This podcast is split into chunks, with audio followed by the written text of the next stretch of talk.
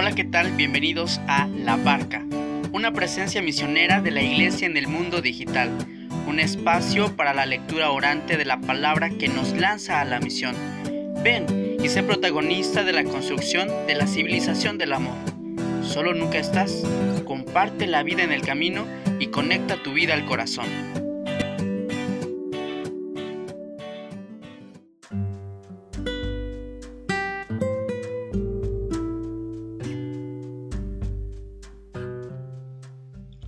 ¿Qué tal amigos de la barca?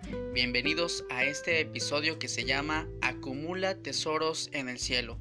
Te saluda tu amigo Miguel Betancourt y te invito, conecta la vida al corazón. Quiero compartirte que estoy muy contento, estoy muy agradecido con la vida. Me siento en paz, sereno, disfrutando el momento de preparar y grabar este episodio para ti.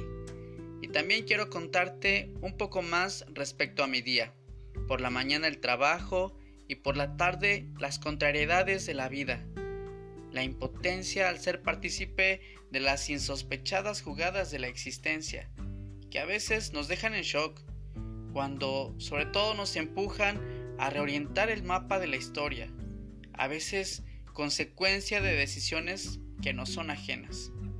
Me dio dolor el sentir humano de mis hermanos, que como muchos otros en esos tiempos de pandemia, su vida ha girado sin marcha atrás.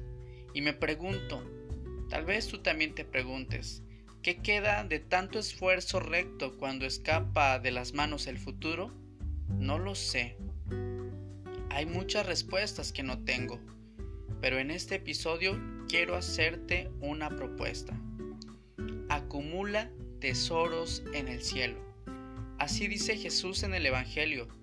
Trabaja por lo que no se corrompe, por los tesoros que no pueden ser robados por el hombre. Dice el Evangelio de Mateo 6:19. No junten tesoros y reservas aquí en la tierra, donde la polilla y el óxido hacen estragos, y donde los ladrones rompen el muro y roban. Junten tesoros y reservas en el cielo, donde no hay polilla ni óxido para hacer estragos, y donde no hay ladrones para romper el muro y robar. ¿Te das cuenta? ¿En qué inviertes tu vida?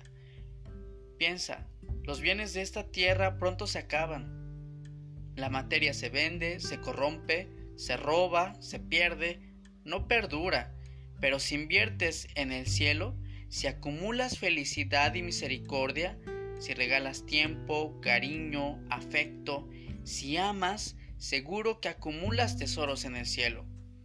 Mira cómo Jesús cuenta esta otra parábola. Dice Jesús que en el terreno de un hombre rico se produjo una buena cosecha. Así que se puso a pensar este hombre, ¿qué voy a hacer? No tengo dónde almacenar mi cosecha. Hasta que por fin se dijo, ya sé lo que voy a hacer.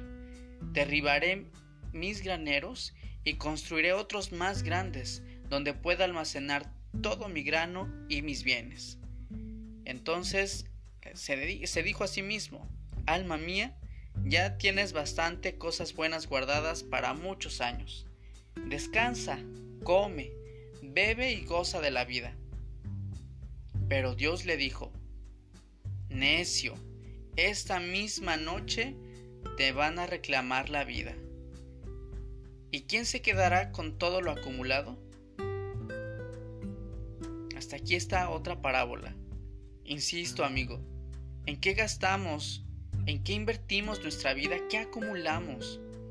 En un momento todo nos cambia. ¿Y qué permanece? La vida da tantas y tantas vueltas. Ahora una pandemia nos ha girado la existencia. Lo mismo que cuando alguien es despedido del trabajo, cuando se pierde un buen negocio, cuando las relaciones se rompen, cuando los castillos de arena caen y las autopistas de los sueños se resquebrajan. Ahí el latido del corazón siente dolor, duda y frustración. Te preguntarás, ¿valió la pena haberme esforzado en el pasado? ¿Para qué mi diligencia en ir armando todo un proyecto si al final se ve bloqueado, impedido o incompleto? ¿Volver a empezar de cero? ¿Continuar con la frente en alto? ¿Por qué trabajar ahora? ¿Vale la pena volver a sumar mis deseos e invertir en terminar la obra? Es más, ¿por cuál obra ahora trabajar? Esa es primariamente una pregunta, a lo que yo te repito convencidamente. Acumula tesoros en el cielo.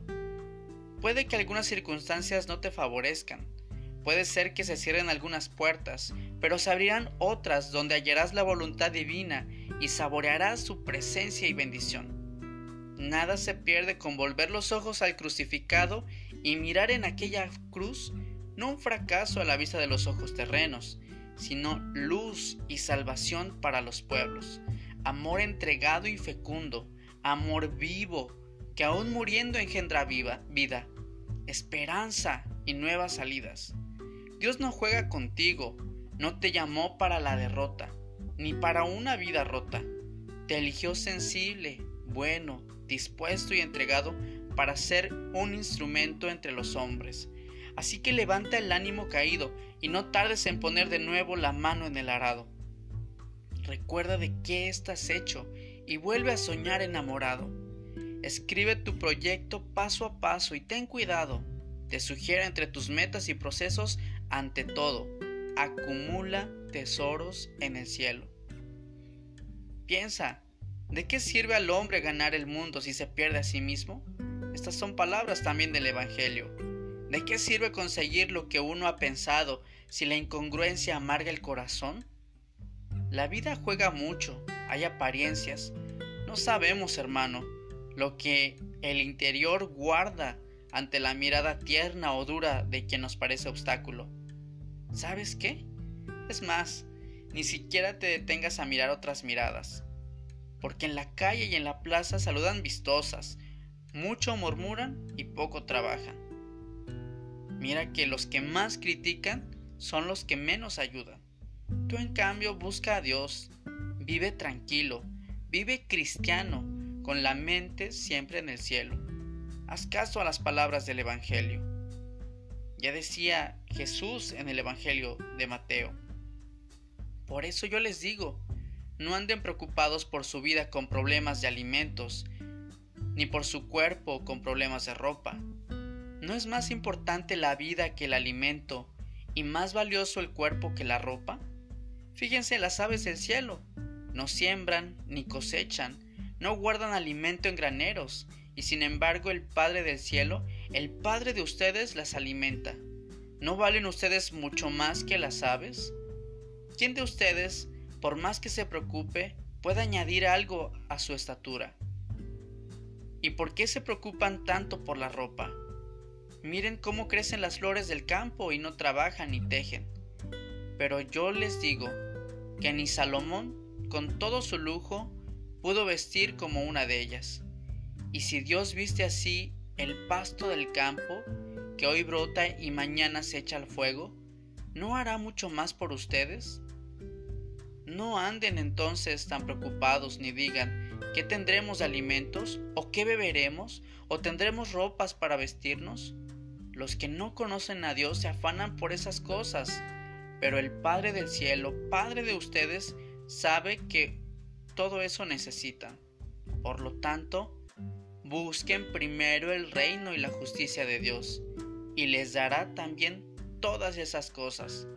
No se preocupen por el día de mañana pues el mañana se preocupará por sí mismo. A cada día le bastan sus problemas. Hasta aquí esta cita del Evangelio. Piensa, mira las aves, las flores del campo. Dios se preocupa por ellas. Así Dios también se preocupa por ti cuando tú buscas primero el reino de Dios y su justicia. Entonces todo se te dará por añadidura. Buscar el reino de Dios, te aseguro, es acumular tesoros en el cielo. Amigo, hasta aquí este podcast. Quiero invitarte a escuchar este canto y quiero invitarte a que ores con este canto, a que te dirijas a Dios y le preguntes, ¿qué quieres de mí, Señor? ¿Qué quieres de mí? ¿Cómo voy a acumular tesoros en el cielo? ¿Cuál ha de ser mi proyecto de vida? ¿Cómo caminar ante adversidades, ante nuevas circunstancias? ¿Qué piensas tú conmigo? Ayúdame a seguir, ayúdame a vivir, ayúdame a encarnar tu voz, tu voluntad, para que pueda ser feliz, para que pueda amarte, para que pueda servir a mis hermanos. Amigos, soy para servirte. Me encuentras en las redes sociales, en Instagram como arroba peregrino misionero y en Facebook como Miguel Betancourt. No lo olvides, conecta tu vida al corazón. Te dejo con este canto. ¿Qué quieres de mí, Señor? Es un canto vocacional del 2014 del coro San Ignacio. Hasta la próxima.